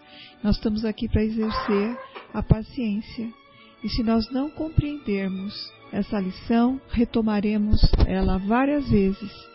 São incontáveis os números de reencarnações. Tanto é que não importe a nós essa questão do número, por isso a gente tem que dar muita qualidade à nossa vida. Nós temos que apreciar e dar muito valor a esse prêmio que é um corpo, porque ele é temporário. E o seu tempo de extinção em relação ao infinito, porque, porque somos espíritos eternos, é equiparado a um minuto a eternidade. Sem dúvida. Então, eh, se nós pensarmos assim, nós vamos ver que os nossos problemas passam a ser pequenos, porque nós vamos ter uma outra visão. Nós não vamos ter a visão do montanhista, nós vamos sair fora dos problemas e começar a perceber que a vida é muito mais do que a nossa casa, o nosso trabalho, o conjunto onde eu estou morando, que tenha Deus em cima de tudo regendo e cai mais uma vez a pergunta: o que, que eu estou fazendo aqui? Qual a minha função? O que eu tenho que aprender com essa vida? E desenvolver a paciência, nós temos duas definições que, que eu gosto muito. E eu gostaria também de ouvir alguns comentários do nosso querido Marcos. É, que o, o Adão Nonato ele coloca a paciência como ciência da paz. E em O Monge e o Executivo, nós vamos encontrar que paciência é autocontrole diante das adversidades. Pois não, Marcos? Marcelo, é exatamente isto, né? É, a Sônia muito bem falou que nós temos essas adversidades e como nós enxergamos essas adversidades. Eu acho que é acho que passa muito por aí essa nossa discussão, né? Porque muitas pessoas, voltando àquilo que eu disse, não enxergam solução, não enxergam uma saída. E outras pessoas já enxergam com uma, com uma saída, né? É, então, eu vou dar um exemplo para que todos possam entender muito, um, um exemplo muito prático. Um comediante de stand-up comedy, que é essas comédias que a pessoa fica no palco falando. Chega, chega em certo momento, esse comediante diz o seguinte: Eu vou escolher alguém da plateia como voluntário. Então ele vai percorrendo a plateia com os olhos, aponta para uma pessoa e diz: Você, não, você não. Aponta para o outro e fala: Você, você também não. Aponta para o outro e fala: Não, até que ele escolhe alguém. É fato que as pessoas vão se sentir de diversas maneiras. Sem tá? dúvida. Tá? É, tipicamente, né, e assim falando um pouco da psicologia, o introvertido vai se sentir como de não ter sido escolhido? Aliviado, aliviado. Tá certo? Ele vai se sentir aliviado, graças a Deus. E o extrovertido, que estava quase levantando a mãozinha, vai se sentir rejeitado, de não frustrado. ter sido frustrado, de não ter sido chamado. Então veja, o comediante no palco, ele não tinha intenção nem de frustrar, nem de aliviar ninguém ele estava fazendo o trabalho dele. A pessoa é que tomou como frustração e a outra é que tomou como alívio. Então, o, o, os nossos estímulos no mundo, eles são, eles não são direcionados a nós para uh, necessariamente nos ferir. Muitas vezes nós nos sentimos feridos. E essa música do que o, que o Guilherme colocou, muita gente escuta sem prestar muito atenção. Eu vou percorrê-la muito rapidamente, que é o seguinte: a vida o que é? Ela é maravilha ou é sofrimento? Então, é bem isso, né? Como é que eu vou enxergar? Ela é alegria ou lamento? O que é, meu irmão? Há quem fale que a vida da gente é o nada no mundo. É uma gota, é um tempo que não dá um segundo. Como a Sônia disse, né? É, nossa vida, no tempo do Criador, né? no tempo de, de Aion, ela é um nada. Ela é, uma, um, é um grão de areia, tá certo?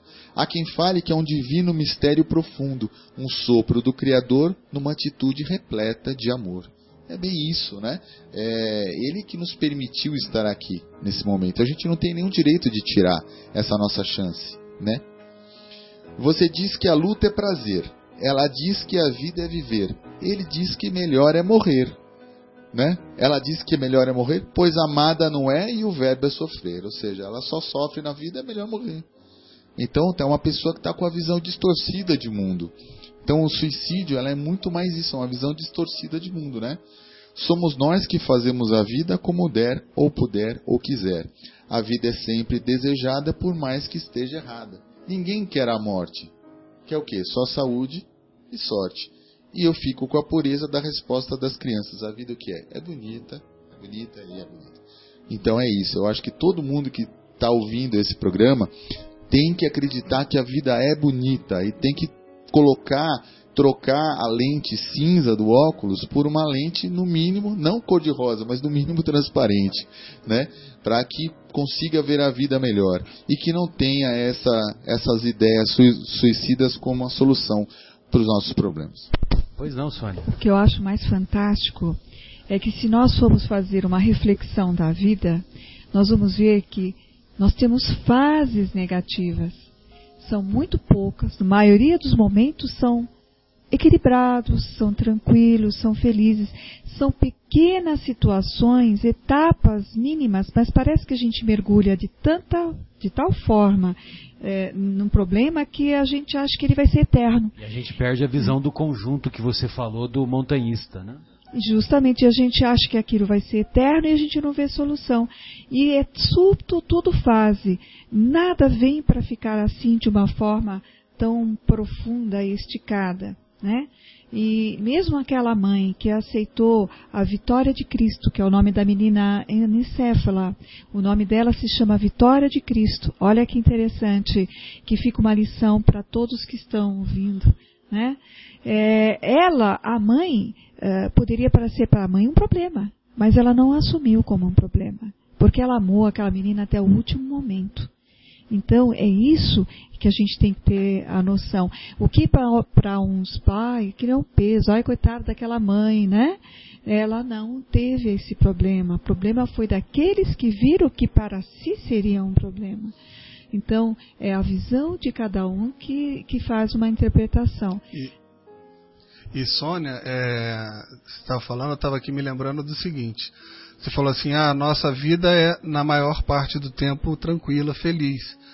Talvez algum ouvinte esteja escutando agora e discordando de você. Né? Então vamos pegar o exemplo de uma pessoa, por exemplo, que seja pai de um deficiente, é, é, alguma deficiência física e que para ele é um fardo aquilo ali, ele já vive com aquilo há anos se achando uma das piores é uma das criaturas mais castigadas aqui do planeta. Aos olhos né? de Deus, ele é um herói. Exato. Então, quando a gente olha para aqui a nossa vida, a gente, eu até concordo, mas talvez tenha gente lá fora que não ache isso. Mas a gente tem que lembrar que provavelmente, quando ele se programou para vir aqui, assim ele pediu e quem o assessorou nessa programação entendeu que ele seria capaz daquela, daquele desafio. Muito bem lembrado, porque eu ia tocar neste ponto. E, São os compromissos assumidos. Exato. E tem, você que gosta do Evangelho segundo o Espiritismo, no capítulo 5, quando a é gente só, fala. É só ela que gosta do Evangelho segundo o Espiritismo? Não, é que ela sempre faz menção aqui, muito bem colocadas as. A, a, as intervenções da Sônia, mas aqui no capítulo 5 a gente estava falando aqui, a pergunta qual é do Kardec? Se o suicídio é uma Deixa eu, vou voltar aqui na pergunta só para a gente não se perder. Que pensar daquele que se mata na esperança de chegar mais depressa a uma vida melhor? Né? Então, por exemplo, essa pessoa fictícia que a gente está discutindo aqui talvez tenha essa visão de que é, não aguenta mais as atribulações do mundo e quer se matar para tentar chegar numa vida melhor. E justamente no item 18 que fala do bem sofrer e do mal sofrer, que é justamente isso. Então, assim, que nós saibamos aceitar com resignação aqueles desafios e trabalhar de alguma maneira para fazer daquilo algo melhor para a gente e para aquelas pessoas que estão envolvidas numa determinada situação. Que suicídio nunca é a, a solução, né? Esta é a mais bela mensagem, ao meu ver, contida em O Evangelho segundo o Espiritismo. Lacordaire, que foi um, um padre católico, que desencarnou em 1862 e dois anos depois a mensagem dele já estava em já estava em a em o Evangelho. É que o Evangelho foi editado em 1864. Essa mensagem foi um pouquinho antes, né? E então ele ele nos diz que o soldado diante das diante de uma guerra, o soldado, ele não obtém a promoção se ele fica no quartel engraxando coturno. O soldado, ele tem sede de ir para a guerra. A mesma coisa a nossa existência. Só que não se trata de guerra de sem arma, ou melhor, trata-se de uma guerra sem armas aparentes em que nós devemos nos esforçar para mostrar fé, coragem, resignação, perseverança, submissão à vontade de Deus. Por quê? Porque demonstrando isso, nós teremos centuplicada a alegria que lhes falta, que nos falta na terra, quando nós somos alcançados pelas mais variadas adversidades. Então, o nosso querido Lacordaire foi muito inspirado nessa mensagem, tanto, inclusive no título, né, Guilherme? Porque ele colocou bem e mal sofrer. Né? Todos nós vamos sofrer, só que nós devemos saber sofrer, sofrer com inteligência, não sofrer é, de propósito, né? buscar o sofrimento. Não. Aquelas dificuldades, as privações, as adversidades que a vida nos impõe, são elas que vão nos estimular a desenvolver a inteligência, a desenvolver as nossas forças morais. E vejam vocês como que é importante a vírgula no evangelho. A vírgula é tudo no Evangelho. Então, caindo em si, vírgula. Pedro chorou amargamente. Caindo em si, vírgula, Judas não teve resistências e se suicidou. Caindo em si, Maria Madalena tornou-se talvez uma das mulheres com mais fortaleza espiritual que temos conhecimento. Pois não, Sônia? É, realmente eu sou muito fã do livro do Evangelho segundo o Espiritismo e o capítulo 5, por incrível que pareça, né, que faz parte do Sermão das Montanhas, ele é bem-aventurados os aflitos e que somos nós, né? Espíritos que temos muitas aflições, aflições de várias situações da vida. E, e ele pontua de uma forma tão clara que fique bem claro aqui, olha só que ele fala. A incredulidade, a simples dúvida sobre o futuro, as ideias materialistas, nós somos muito materialistas, nós vivemos numa sociedade consumista, materialista, numa palavra, as maiores incentivadoras ao suicídio. A propagação das ideias do materialismo é, pois, o veneno que introduz em muitas pessoas o pensamento do suicídio. Que passamos a ter uma reflexão. Nós todos temos um sonho de consumo, Por isso queremos que a doutrina espírita roupa. colocou o holofote naquele é. salto, né? É Por verdade. isso que a doutrina espírita coloca um holofote no salto, no escuro, nos braços de Deus. Justamente. E, e quem cai, não, se você não tiver esta fé, você não vai poder ser abraçado por Deus. É uma, uma, uma complementação desta frase que eu vi. E uh, nós temos os nossos sonhos de consumo. Quem não tem? Faz parte da vida querer roupas, querer uma casa, querer um, um carro, querer o sonho, um sonho de uma viagem, alguma coisa. Um conjuntinho, um sapatinho. Justamente, né? Da moda ainda, né? Mas o pior é nós darmos o valor essencial e principal para essa situação. E aí é que nós erramos. E só pensamos nisso. Trabalhamos para ter o consumo daquilo que tem. É, eu tenho uma frase muito bacana que que Dalai Lama fala, né? Que perguntaram para ele o que, que ele achava do homem, do homem contemporâneo, né? E essa frase do homem contemporâneo é muito bonita, muito interessante o que ele fala. Ele vou resumir com as minhas palavras. Ele fala: o homem, o homem trabalha, gasta a sua saúde para conseguir dinheiro e depois ele perde dinheiro para recompor a sua saúde. Vive como se nunca fosse morrer e morre como se nunca tivesse vivido. Então, essa é uma reflexão. Estamos aqui para viver apenas pelo materialismo, pelo consumo, pelas coisas corriqueiras da vida?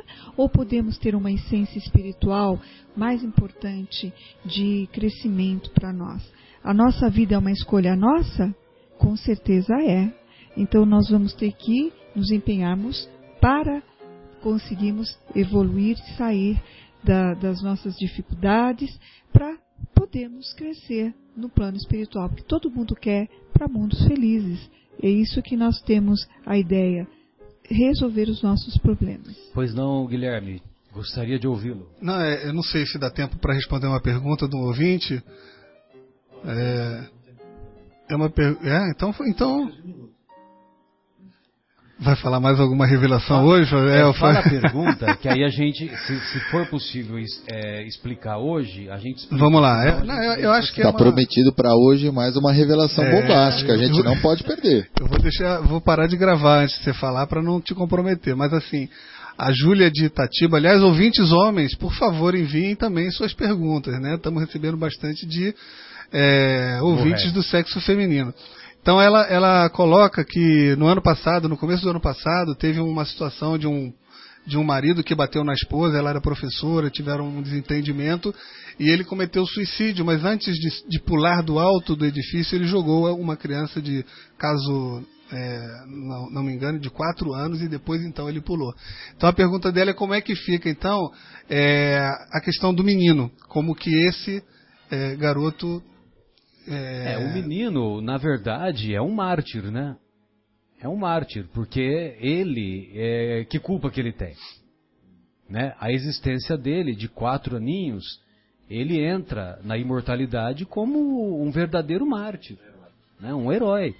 E, Seis lógico, anos. que, e, e certamente ele solicitou uma, uma existência ou uma, uma morte com essas características ou com características semelhantes. Não que o suicídio estava previsto. O suicídio, infelizmente, é uma escolha equivocada, equivocada do daquele espírito que, que, que o comete. Mas ele aceitou o risco, né? Mas, exatamente, ele aceitou o risco de, de viver numa família com aquelas características. Né? Me refiro à criança de 4 anos. Mas, lógico que nós estamos com o tempo encurtado, nós poderemos desenvolver um pouco mais esse tema no, no próximo programa, né? na próxima semana. Perfeito. Vamos e ouvir. Nós gostaríamos de ouvir o Fábio, que o Fábio gostaria de fazer mais uma reflexão. Pois não, Fábio? Nós já terminamos o tema da noite? Podemos, porque o que eu vou falar aqui é, é fora do tema. Terminamos, fique à vontade. Sim. Porque nós, é. estamos, nós tá. vamos só para as nossas despedidas, porque em, em seguida tem um, um, um programa do, que, que, se iniciará em seguida. Ok. Não, é o seguinte. É, eu sou uma pessoa muito orgulhosa ainda na minha jornada evolutiva e tenho dificuldades de, em perder. Mas eu estou aqui para é, comentar é, uma e fazer uma sessão de errata, né? Porque há um mês atrás nós tivemos uma discussão no ar onde é, o Marcelo falou veementemente quem são os povos que foram degradados da, da constelação de do sistema, né, do sistema solar de Capela, da constelação do Cocheiro, para a Terra. E o Marcelo falou claramente que os povos eram é, os egípcios, os árias, os hindus e os hebreus. E eu, na minha soberanice, no meu orgulho, no meu pedestal, eu contradisse e falei que não, que não tinha os árias, que, porque os árias eram uma derivação dos hindus, né? E que tinha os chineses. E saindo daqui, eu ainda comentei com o Guilherme na minha soberania, assim, eu tenho certeza absoluta que eu estou certo. eu tenho certeza absoluta que o Marcelo está errado. Confirma, Guilherme? Quem ele pensa que é? para me desafiar. Porque eu vi a palestra do Haroldo Dutra Dias sobre isso ao vivo. E ele colocou lá o slide dos chineses bem claro. Aí, outro dia o Guilherme falou assim para mim, ô Fábio, você chegou a olhar lá quem que estava certo, se era você ou o Marcelo? Eu nem olhei, Guilherme, eu tenho certeza que eu estou certo. Aí o que aconteceu? Eu, esses dias, caiu no meu colo o livro A Caminho da Luz, né? E eu li o seguinte no livro. Vamos lá. É...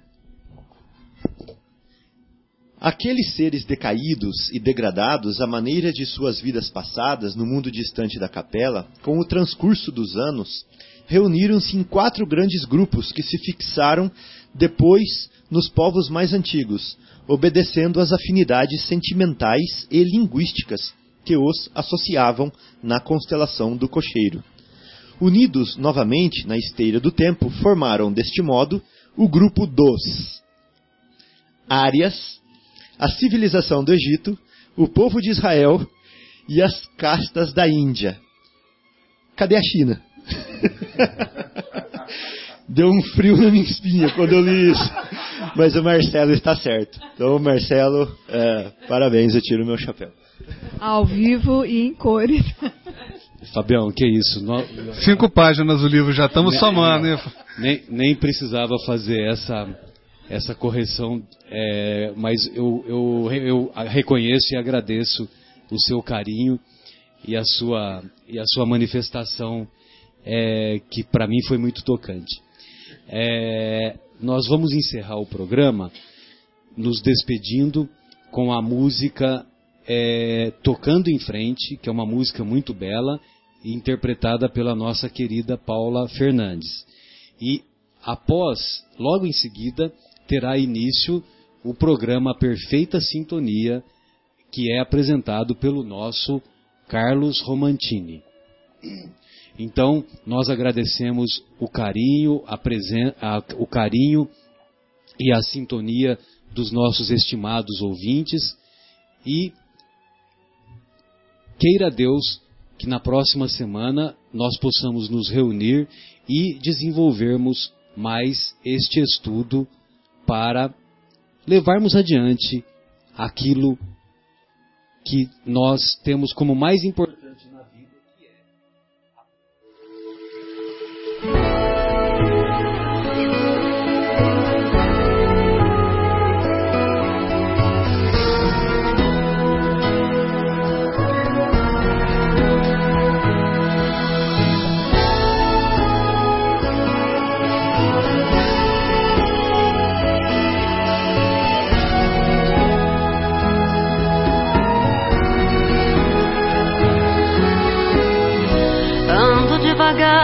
porque já tive pressa e levo esse sorriso porque já chorei demais.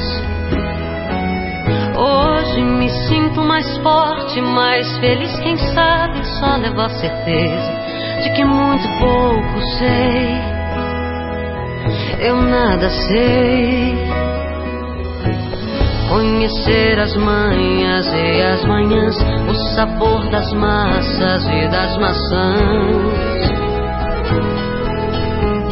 É preciso amor para poder pulsar, é preciso paz para poder sorrir, é preciso a chuva para florir. Penso que cumprir a vida seja simplesmente compreender a marcha e tocando em frente.